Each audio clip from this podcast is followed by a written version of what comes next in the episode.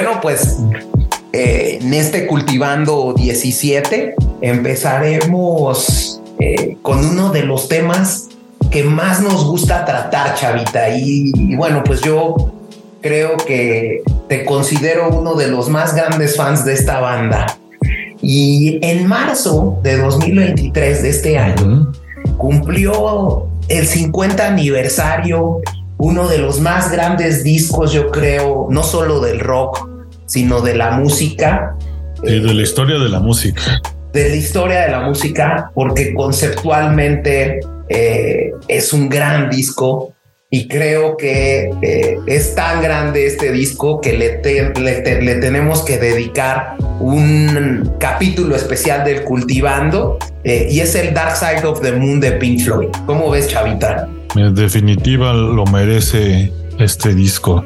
Es uno de los discos que más me ha gustado durante toda mi vida. Es un disco atemporal, además que no se escucha viejo, que tiene temas atemporales y que pues es la cúspide musical de, esta banda, ¿no? De, a partir de este disco vienen cuatro más que en mi opinión también son buenísimos. Nada más y nada menos que está el Wish You Were Here, está el Animals y el, el, famosísimo The Wall, ¿no, James? Por supuesto. Y creo que lo más importante a destacar, Chavita, es que eh, como tú dices, este Dark Side of the Moon es un disco que proyecta a Pink Floyd a, niveles estratosféricos a empezar a ganar millones de dólares, ¿no? Eh, es un disco que se graba eh, en un estudio que es el Abbey Road, donde se grabaron algunos discos de los Beatles, ¿no? Incluso platicábamos antes de entrar al aire estos estudios en donde se grabó el Dark Side of the Moon tenían un mito, ¿no, Chavita? Que platicábamos antes de entrar. Sí, está el mito de que se grabó, bueno, sí, el, disco sí se grabó al mismo tiempo que los Beatles grababan uno de sus discos y el mito es que se escuchaba a los Beatles eh, si, ponías el volumen fuerte entre alguna de las canciones. Eh, eso está desmentido por la misma banda, pero pues estaba cool como eh, imaginarte que dos de las más icónicas bandas estaban grabando al mismo tiempo una al lado de la otra, ¿no, James? Sí, justo eh, creo que platicábamos esto porque incluso el mito decía que tenías que comprar el vinil y ponerle a volumen alto. Y antes de la entrada de la, de la primera parte del disco, que tanto la entrada como la salida son espectaculares porque eh, son latidos del corazón, antes de que entraran los latidos al corazón, eh, se podía escuchar a los Beatles tocando en el cuarto contiguo de David Road Studios. Este tema, como bien lo dice Chavita, ya no fue desmentido por David Gilmour, porque decía que, bueno, pues este tipo de estudios cuentan con un nivel eh, de aislamiento impresionante, ¿no, Chavita? Sí, entonces no era tan probable, pero está cool la anécdota, me gustaba. Sí, eh, este disco sale en marzo de 1973, ¿no? Y es un disco eh, que eh, es tan grande que es uno de los álbumes más vendidos de todos los tiempos, ¿no? Además de haber estado entre los 25 álbumes más vendidos de los Estados Unidos y eh, aunque solamente permaneció una semana en el primer puesto de las listas estadounidenses, permaneció en la lista de Billboard 200 durante 811 semanas. Eh, él, eh, este es impresionante. Yo creo que algo más, digamos, que marca este disco totalmente es su portada y el arte que lo compone, ¿no, James? Es espectacular. El tema de la pirámide, y este prisma y este, digamos, esta refracción que hace eh, la luz blanca y que eh, se defracta en varios colores es, es, es, impresionante. ¿Tienes alguna historia de este tema, Chavita? Anécdota como tal no tengo, pero el artista que diseña este icónico, más que impresionante, icónico eh, portada, se llama Storm Thorgerson. Y algo que me llamó la atención fue que te encuentras con algo muy particular cuando buscas por las letras del disco y es que como ya mencionamos, lo primero que se escucha en este disco son unos latidos del corazón.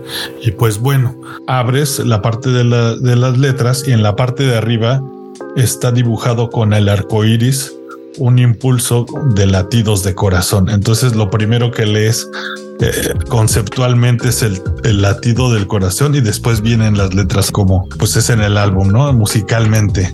Yo lo que leí es que el elemento más básico de esta portada, como lo saben, es el prisma. Eh, si tienen la oportunidad eh, de googlear la portada del Dark Side of the Moon, ¿Quién no la, perdón que te interrumpa, James, pero ¿quién no ha visto esa portada o hasta alguna eh, playera por ahí, no? Sí, por supuesto. Bueno, pues este prisma que divide la luz blanca en un espectro de colores, como bien lo señalas, fue diseñado por el artista británico Storm Thorgerson y el diseñador gráfico Hypnosis. Eh, el prisma representa la transformación de la luz blanca en una multitud de colores, eh, lo que va a simbolizar el viaje que hace la mente humana a través de la variedad de emociones y estados de ánimo eh, que vas a tener mientras escuchas el álbum. también el prisma representa la ciencia y el conocimiento, ya que se utiliza en experimentos para descomponer la luz y, y en sus componentes básicos. Entonces, bien interesante, la verdad. Eh, eh, esto que, que, ponen un tema muy conceptual. Eh, el arco iris también es otro elemento importante, Chavita. simboliza la diversidad y la belleza que se pueden encontrar en la vida pero también representa la fragilidad de la existencia humana y la inevitabilidad de la muerte. el arco iris puede interpretarse como una señal de esperanza en tiempos oscuros y turbulentos, tal como se percibe en, las letras de las canciones de este magnífico álbum. Sí, totalmente pensado desde el arte hasta creo que las letras arman mucho de lo que es este álbum. Y, otra cosa que ya hace falta el día de hoy es que ha cambiado tanto el, cómo consumimos la música que la gente solo escucha una canción. Y antes se nos olvida que escuchabas un álbum porque te vendían una historia muchas veces o un concepto. Y eso creo que hace falta, ¿no? Y es un, álbum. creo que este es el álbum más representativo de eso todo, todo lo que es conceptual, ¿no? El propio triángulo de la portada es un símbolo muy poderoso utilizado por muchas culturas y tradiciones a lo largo de la historia, ¿no? Eh, lo que representa eh, conceptos como perfección, como trinidad, como estabilidad, ¿no? Eh, también puede representar el propio triángulo, la relación entre el pasado, el presente y el futuro, eh, que son temas muy tocados en la música y en la historia a lo largo de este álbum, que, como tú lo dices, eh, parece que no tiene una fecha de vencimiento, Chavita. Sí, y, ahora que estás platicando esto, eh, me acordé de una anécdota que también uno de los mitos acerca de este álbum. Dicen que si pones la película del mago de Oz de los años 70, y eh, pones el, disco de Dark Side of the Moon, eh, queda totalmente sincronizada el disco e inician juntos y acaban juntos. Órale, eso no lo sabía, Chavita. Eso no, no tiene nada que ver, el artista no lo pretendía así, pero se puede, se puede ver. De hecho, creo que en YouTube puede uno buscarlo. Sí, yo creo que, bueno, hay muchas cosas y muchos detalles, pero creo que también es importante destacar eh, quiénes están detrás del sonido de Pink Floyd de, este, de esta banda. Y creo que es interesantísimo eh, destacar a el, ingeniero que tenía este Abbey Road Studios, que era Alan Parsons, ¿no? Ah, claro. Y creo que eh, el sonido que le da con la mezcla del productor Chris Thomas, le da ese feeling muy especial al álbum, ¿no, Chavita? Sí, también todo este tipo de efectos que suenan relativamente fáciles de hacer hoy en día con eh, estas herramientas digitales. Eh, había visto que simplemente la toma en la que antes de que inicie Money se escucha una caja registradora, un papel y me parece que unas monedas. Y esto es un loop en el que tuvieron que grabar y hacer cortes de cinta, porque pues antes no se grababa en digital, eran cortes de cinta de una cierta medida y tenían que ser exactas para no acabar con, digamos, con la sincronización de esta secuencia. Y pues, aunque parece mínimo, pues son eh, estas interludes entre canciones, creo que lo hacen todavía ser una, una pieza maestra porque está pensado de inicio a fin, ¿no, James? Y creo que eh, ese leía, productor lo hizo. Justo, justo. Y leí hace poco eh, algo que destaca a Rolling Stone es que el álbum, además de sonar bien en emisoras comerciales, generó reflexiones líricas como para meditar sobre la condición del ser humano en un cuarto oscuro. Entonces, eh, eh, dicen que, bueno, pues el tema y todo lo que implica este álbum, su significado tan genuino, pues nada más te voy a dar algunos datos de ventas, Eh, este Dark Side of the Moon ha vendido más de, 40, 15 millones de copias en Estados Unidos desde su lanzamiento en marzo de 1973 y más de 45 millones de unidades alrededor del mundo. Como les decíamos, hizo millonarios a sus creadores, Roger Waters, David Gilmour, eh, Rick Wright eh, y Nick Mason. y además, el álbum estuvo 937 semanas en el Billboard 200. Buenísimo, ¿no? Eso, es súper interesante. Ese alcance que te puede dar un, solo álbum y marcar una, uh, una carrera, ¿no? No, es impresionante. El álbum trae 10 canciones, ¿no, Chavita? Creo que es interesantísimo decir ya lo habíamos dicho, inicia con un latido del corazón, termina con un latido del corazón. Eh, es súper conceptual este tema, ¿no? Es el primer aliento de vida y el último siempre es un latido del corazón. Eh, e inicia con esta eh, canción que se llama Speak to Me de Mason. Eh, es instrumental y es excelente esta rola. Sí, se puede escuchar ahí como vocecitas por detrás. Realmente no se le entiende lo que dice, pero me encanta esto de que inicie con un latido del corazón y empiezan a, llegar todos estos instrumentos que eh, son como pequeños cortes de, lo que va a venir en los sonidos de, las siguientes canciones del álbum, ¿no, James? Y creo que la que sigue, la siguiente canción, acaba de abrir, eh, digamos, el álbum porque se llama Respira o Breathe. Y pues después de, que empieza a, latir un corazón, pues después que hacemos es respirar, ¿no? Saliendo de, de nuestra madre. Entonces, una rolota, creo que la voz principal es de David Gilmour, de David Gilmour. Eh, participan ahí eh, Roger Waters y Bright en, en, esta rola. Es una gran rola, a mí me encanta Breed. Pero se siente como, como que te mete en un sueño, ¿no? Con esta guitarra, estos efectos de guitarra, con este efecto como de onda sónica, o no sé cómo, no, lo sabría describir esta guitarra, como que te inmerse en, el álbum, ¿no? Te sientes que empiezas a soñar. Fíjate que de, respecto de estas dos eh, de estas dos rolas que es Speak to Me Breathe, eh, leía eh, en, un googleazo que le di que juntos hacen énfasis en los elementos mundanos y de la vida junto con la siempre amenaza de la locura y la importancia de vivir cada uno su propia vida.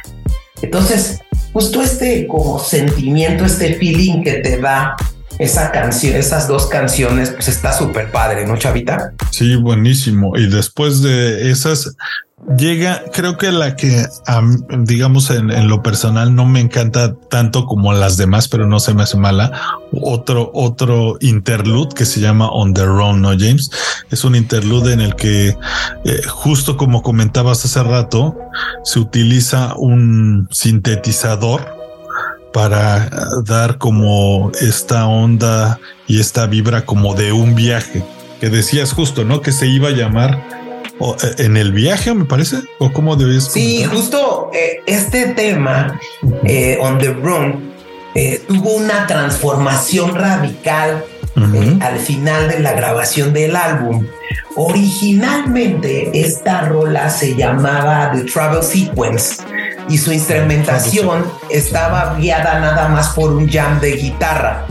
Pero en el estudio fue modificada por completo por ritmos electrónicos que se generaban a partir de un, de un sintetizador llamado EMS Sinti AKS, ¿no? Y bueno, pues la pieza de On the Run se inspira en el miedo a volar de Wright, ¿no? Eh, y bueno, pues eh, al igual que en el álbum Any Color You Like, había estas posibilidades infinitas, esto fue lo que decía Gilmore, e interesantes para ese pequeño dispositivo. Eh, siempre nos consideramos un poco electrónicos. Decía Gilmore que eh, tengo una obsesión por encontrar sonidos tridimensionales. Buenísimo. Oye, y después llega Time, que en mi opinión es mi canción preferida junto con Any Color You Like. Y pues esta, esta, esta letra creo que es universal. Habla sobre un hombre que eh, al no atreverse a actuar, deja pasar la vida y no logra realizar nada, ¿no? Se queda esperando una señal, justo es lo que dice esta canción, estás esperando que te llegue una señal del cielo o bueno, o algo que te, que te guíe y pues no va a llegar, se te acaba el tiempo y pues queda con una, con una vida insatisfecha, ¿no? Sí, y justo este tema yo creo que es un temaza porque toca con, de una manera magnífica lo valioso que es el tiempo y que muchas veces la juventud eh, o los jóvenes desperdician tanto el tiempo y mientras vas madurando te das cuenta de lo del gran de la gran valía que tiene el tiempo. Eh, y eso es lo que metaforiza yo creo eh, la canción con este tema del viejo que, que, se arrepiente de no haber vivido porque desperdició el tiempo, ¿sí me entiendes? Te das cuenta de, que ya no eres joven muy repentinamente, ¿no? Eso es, creo que es algo que pues a todos nos sigue pasando, los treintones que nos dicen ya chaborrucos, tú todavía te sigues sintiendo joven y pues ya te das cuenta que estás en una etapa en la que pues eh, ya todo maduró, ya la vida sigue corriendo, ¿no? Sí, y justo eh, esto es el punto, ¿no? Time se adentra en el modo en el que el paso del tiempo puede controlar tu vida, ¿no? Eh, y ofrece esta como advertencia a quienes desperdician el tiempo agarrándose de aspectos mundanos. termina esta canción e inicia A Great Gig in the Sky esta canción representa la muerte en una manera religiosa. De hecho, tiene como un gospel, un, canto así. Esta también es una canción casi totalmente digamos, instrumental. Es una chica a la que eh, escuchaba en un video de YouTube en el que hablan sobre el álbum, que la llega, la contratan y le dice, este, pues improvisa, escucha la música, déjate llevar. Y ella quería meter palabras. Y en algún momento le dijeron, no, nada de palabras. Y pues es un canto súper efusivo, ¿no? Creo que este, es, esta voz es eh, hermosa, es, es, como totalmente proyecta una energía, ¿no, James? ¿Tú qué piensas de, esa, de esta canción? No, no, pues es un rolón. O sea, la verdad es que eh, sin tener algún tema de palabras o expresar palabras, es, es, una expresión y es una metáfora a la muerte que eh, sale eh, desde una voz que no tiene un lenguaje específico, pero que representa eh, mucha, un, tono, muy emocional, ¿no? Y creo que en su, en su yo creo que podría llegar a ser la cúspide del álbum, ¿no, Chavita? Sí, creo que esto es como la cúspide musical, es donde está como todo este energía, esta emoción de musical, porque después vuelve a bajar un poco. Eh, si bien Money también es una canción movida, yo creo que eh, instrumentalmente esta es la cúspide del disco.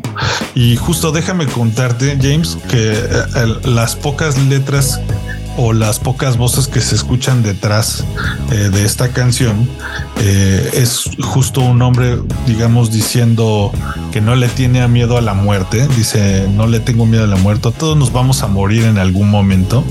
Eh, ¿Por qué debería preocuparme? No?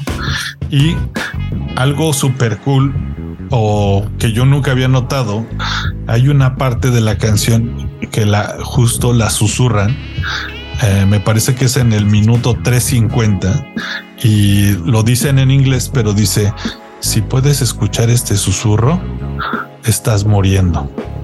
Se me hizo como medio tétrico, medio bien pensado. Está muy cool, ¿no, James? No, bueno, a mí me, me parece que Money es eh, de las grandes rolas, ¿no? Eh, leía yo en un artículo de Billboard que tiene influencia de Booker T and the Midges, ¿no? Que este primer éxito de Pink Floyd en Estados Unidos eh, alcanzó el número 3 en el Billboard 100 ah. en julio de 1973.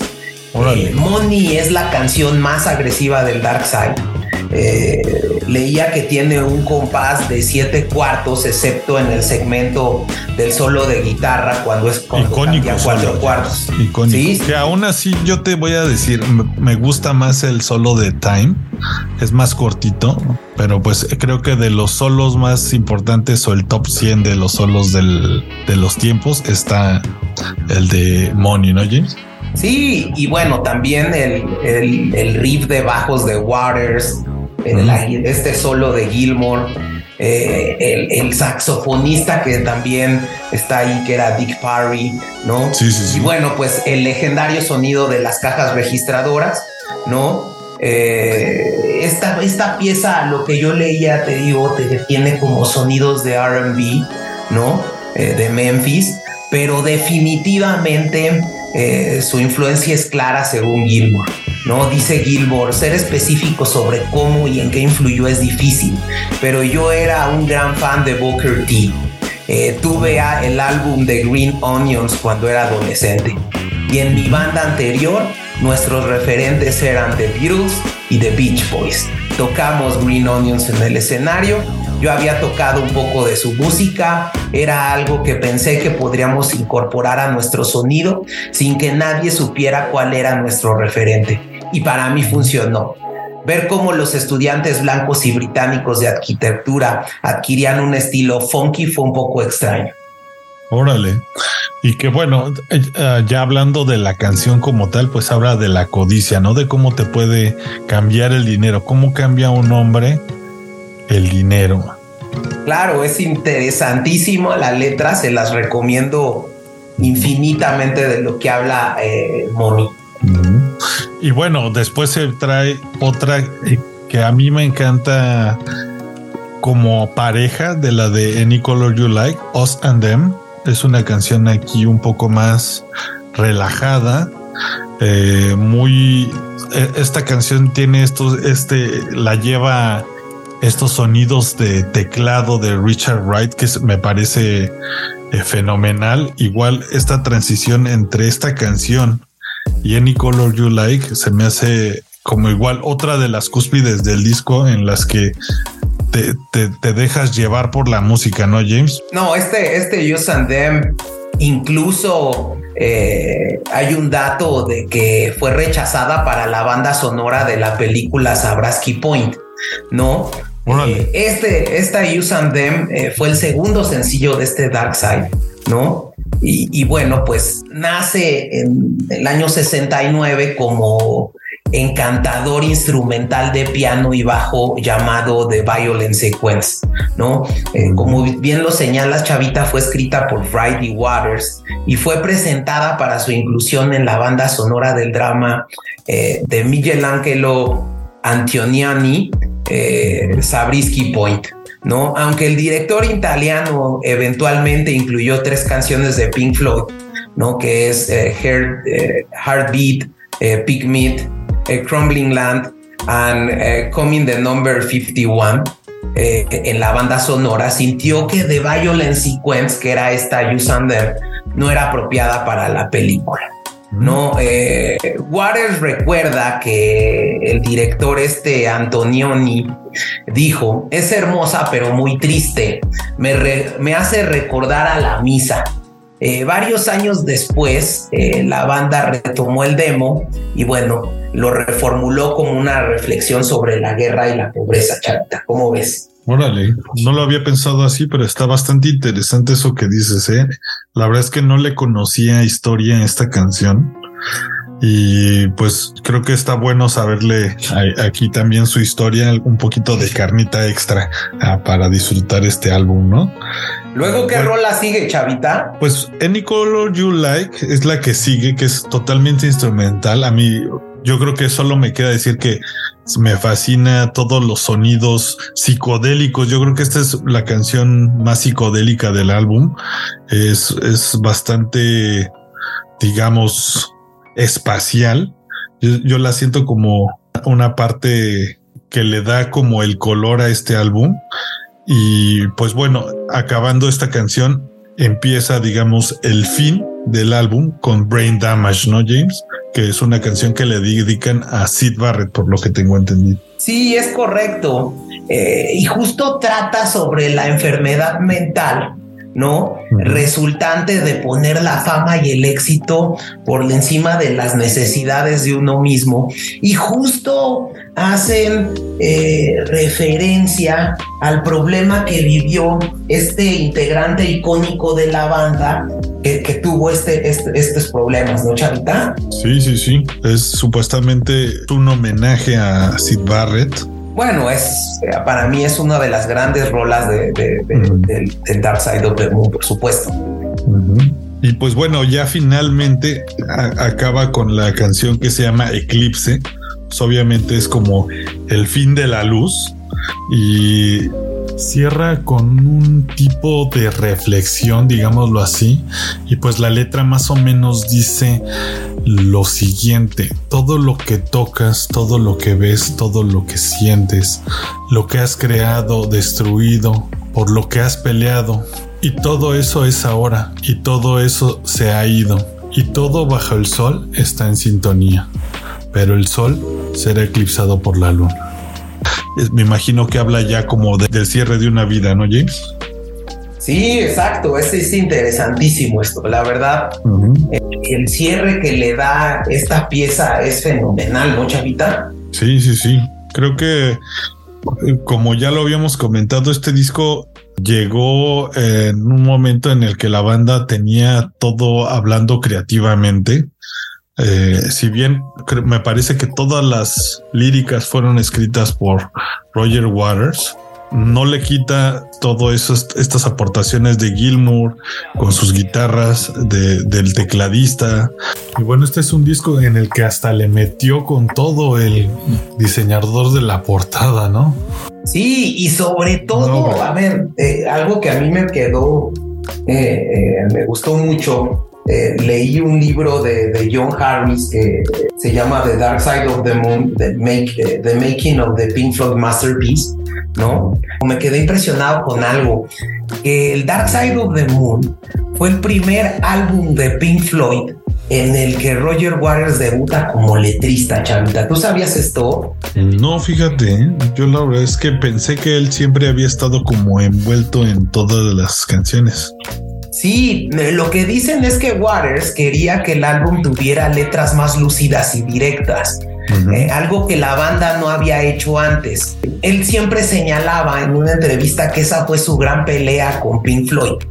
Eh, en, digamos, eh, para intentarlo y lograrlo, tuve que patear y gritar en contra de las fronteras y de los caprichos de Sid, ¿no? Que es este Sid Barrett el líder original de la banda que había escrito la mayor parte del material de Piper. Eh, y, bueno, pues eh, eh, para escribir lo que quería Waters era escribir letras que fueran más políticas y filosóficas. Waters es muy antiestado. Sí, es súper conocido por sus declaraciones sobre Israel, sobre sus declaraciones comunistas. creo que en eso sí Waters es un personaje muy polémico. La verdad es que es bastante extremo en lo que piensa. Pero pues bueno. y ha sido muy concreto y muy tajante en eso, ¿no, Chavita?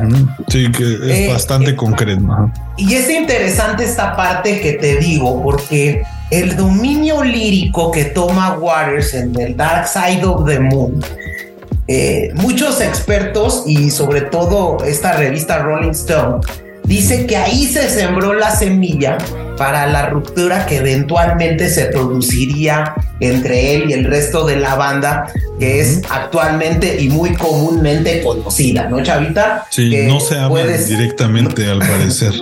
Todos pueden utilizar la música por lo que he visto, porque tanto Gilmour tiene sus, sus giras, Roger Waters tiene sus giras y Pink Floyd, los otros miembros de la banda, también torean como Pink Floyd. Entonces, este tema de que agarró Waters las letras del Dark Side, en el Dark Side fue muy bien recibido. Eh, eh, lo que la otra vez eh, veía que decía Gilmore es, nunca me postulé para el departamento de letras y Roger quería hacerlo, admitió Gilmore a Rolling Stone. Creo que fue una sensación de alivio que él tuviera la disposición para hacerlo. Aunque Waters era el letrista, no significaba que debería estar a cargo de toda la dirección de la parte musical. Mm. Siempre tuvimos un poco de tensión con ese aspecto.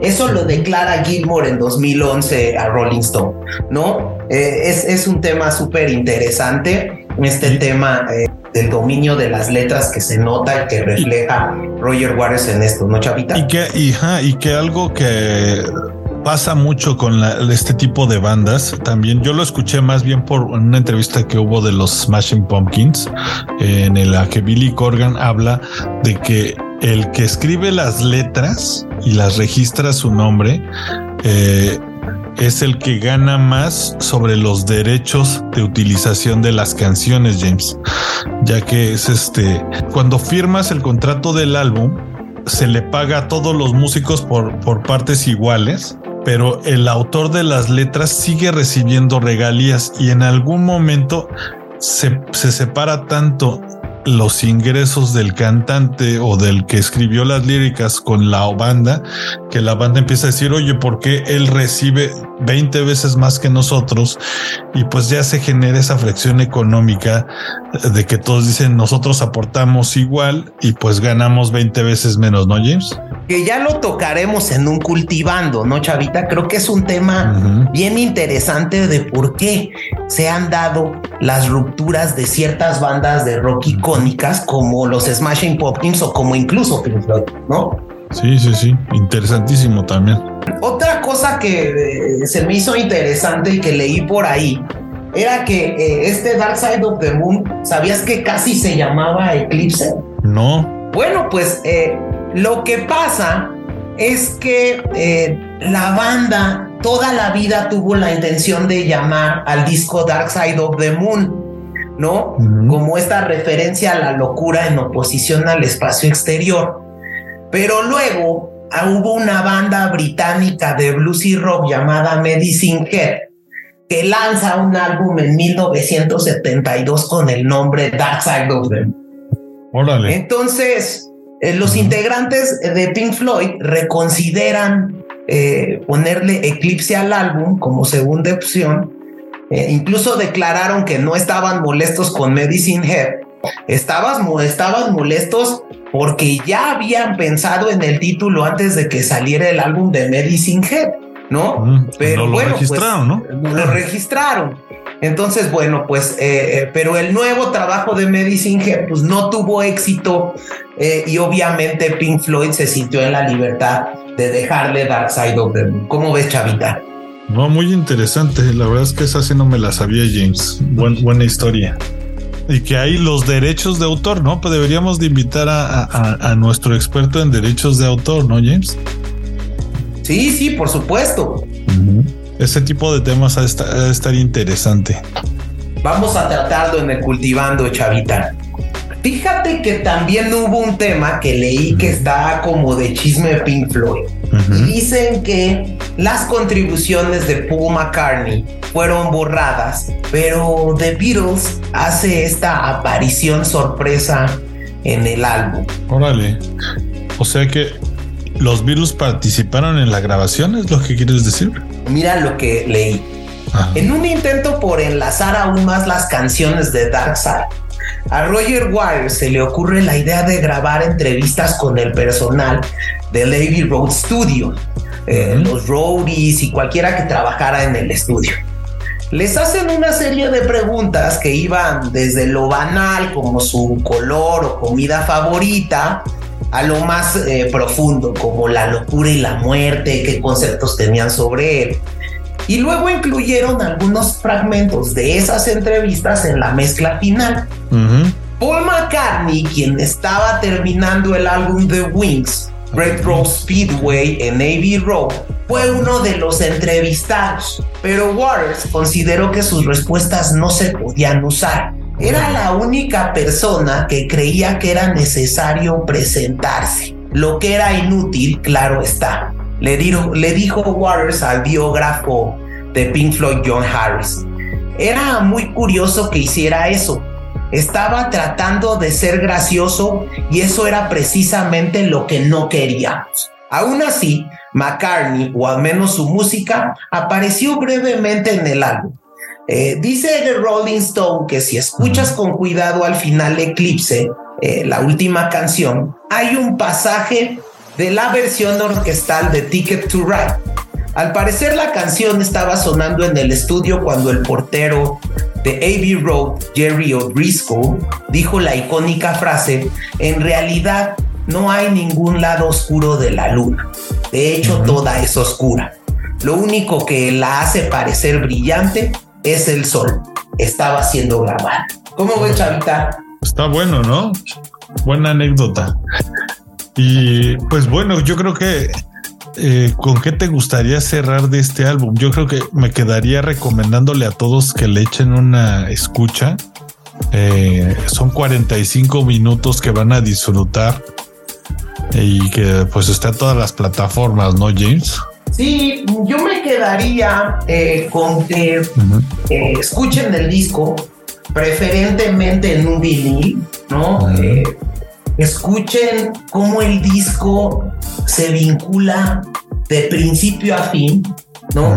Lo puedes poner de corrido, escuchas cómo el álbum es perfecto en todo, de principio a fin, y tiene una completa coordinación en todos los sonidos de la, del álbum, ¿no, Chavita? Te va llevando, la verdad es que es una obra maestra eh, eh, moderna y creo que pues ya 50 años y que siga siendo tan relevante, o sea, es más grande, bastante mayor que nosotros un álbum. Y pues bueno, seguimos fans eh, y, conocedores de este disco, ¿no? Yo creo que es un discazo, ¿no? otra cosa importante a destacar es el, el, paquete este que de la edición especial de que están vendiendo por los 50 años, Chavita. ¿Sí lo viste? Ah, sí lo vi y fíjate que me llamó la atención. La cosa, yo ahí tengo como mis dudas de si comprar esta pieza, James. Soy muy fan, pero creo que trae demasiadas cosas que siento que las voy a perder. Soy, yo soy una persona muy desordenada y pero vi que justo este concepto del disco eh, debido a esta pirámide, lo quisieron hacer, creo que como un sarcófago eh, o, al estilo de un sarcófago, la caja en la que vienen todas las cosas porque está como en capas, ¿no, James? No sé si había escuchado eso. Sí, sí, sí, sí, por supuesto, sí, sí, sí. Y pues bueno, eh, eh, no sé, ¿tú lo vas a comprar, James? No, pues la verdad ahorita sí creo que sí está caro, chavita. Cuesta como seis mil pesos. Seis mil pesos, no, pues bueno, ya ahí, ya me quitaste todas las ganas de comprarlo. Cuesta como 300 dólares americanos. No, yo creo que me quedo con mi versión que tengo en casa. Aparte, ya no es necesario otro, ¿no? Sí, aparte tú me dejaste uno cuando eh, te fuiste como corresponsal, entonces ya no tuve necesidad de comprar un vinilo. Sí, disfrútalo, James.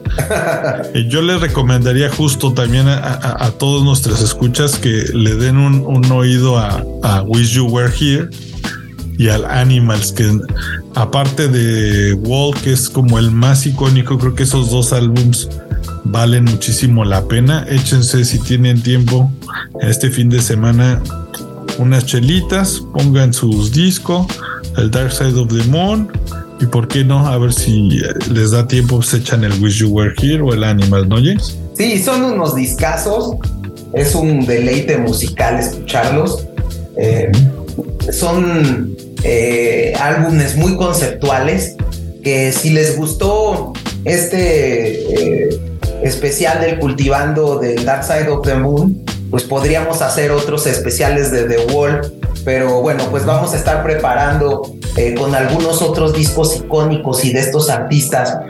síganos en nuestras redes, ¿no, Chavita? ¿Cómo estamos? Sí, estamos como cultivando idiotas en Instagram, estamos en Twitter como at cultivando-i y pueden mandarnos correos en contacto arroba cultivandoidiotas.com y en cultivandoidiotas arroba gmail.com, ¿no, James?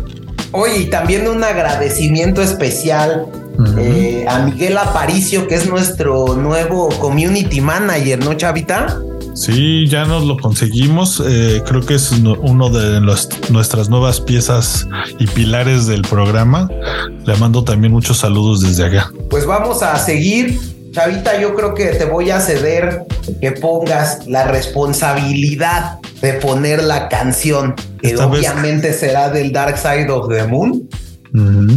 Pues yo me, yo me voy a ir, James, yo creo que con The Great Gig in the Sky se me hace como una canción que lo trae todo. Es como el, eh, eh, eh, como ya decíamos, la cúspide del álbum y pues échenle oreja. Solamente podemos poner una lamentablemente, si no les poníamos el álbum. Y pues bueno, que, que la pasen bien. Al rato Gilmore va por ti, chavita. Sí, sí, no me vayan a demandar. Pues eh, antes de cerrar, Chavita, y creo que la rola que propusiste, yo también la iba a proponer, porque detrás de A Great Kid in the Sky hay una historia de pago de regalías. ¿Sabías, Chavita? No, ¿eh? ¿Qué es lo que pasa? He escuchado que justo la, la artista eh, realmente nunca recibió tanto crédito, pero no, ni siquiera sé cómo se llama la chica.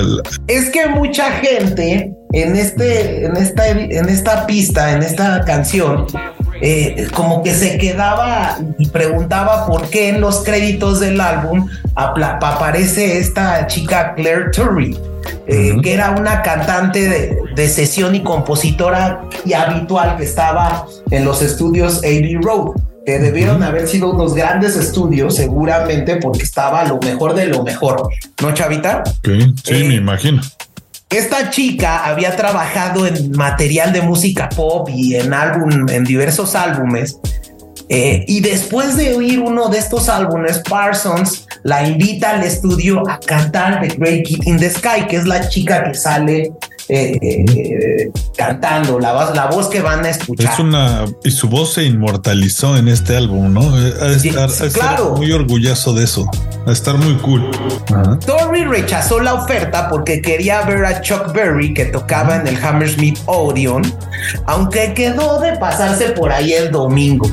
Eh, lo que pasó es que, digamos, en ese momento Gilmore, que estaba a cargo de la sesión, ¿no? Eh, eh, llegó en la noche, preparó todo e improvisó esta chica una melodía sin letra para acompañar el emotivo solo de piano de Richard Wright. Eh, inicialmente, Tori cuando cantó esto se sentía avergonzada por lo exuberante que fue dentro de la cabina de grabación, chavita, y quiso disculparse eh, con la banda de lo que había hecho. Pero bueno, la banda se quedó encantada con el resultado. Eh, y posteriormente se editaron sus tomas para producir la versión que van a escuchar en unos momentos. ¿Cuánto crees que le pagaron por esto? No sé, unos 3 mil dólares. Bueno, en, esa época quizá era menos dinero, pero ¿cuánto, James? Pues le pagaron la gran suma de 30 libras por su colaboración, Chavi. Órale, pues nada, ¿no? Y creo que ella sí es como casi la canción, ¿no? Pues es, ella es la gran parte de esa canción creo que eso que tú dices le dijeron en el año 2000 y en 2004 Tori demanda a Emi y a Pink Floyd por regalías de composición reclamando que escribió esta canción junto con el tecladista Richard Wright. Eh, los tribunales de justicia del Reino Unido llegaron a la conclusión de que Torrey estaba en lo correcto, aunque el acuerdo económico al que llegaron nunca salió a la luz pública. ¿no? Eh, todas las ediciones posteriores a 2005 de The Great Geek in the Sky acreditan a Wright y a Torrey como compositores. Órale. Eso, eso sí está interesante. O sea que sí se recibió, digamos, su pago, ¿no? La, la chica o la, señora, yo me imagino hoy en día. Sí, muy interesante. Pues vámonos con este rolón, chavita. Pues ahora sí, vámonos y pues nos vemos pronto. Muchas gracias.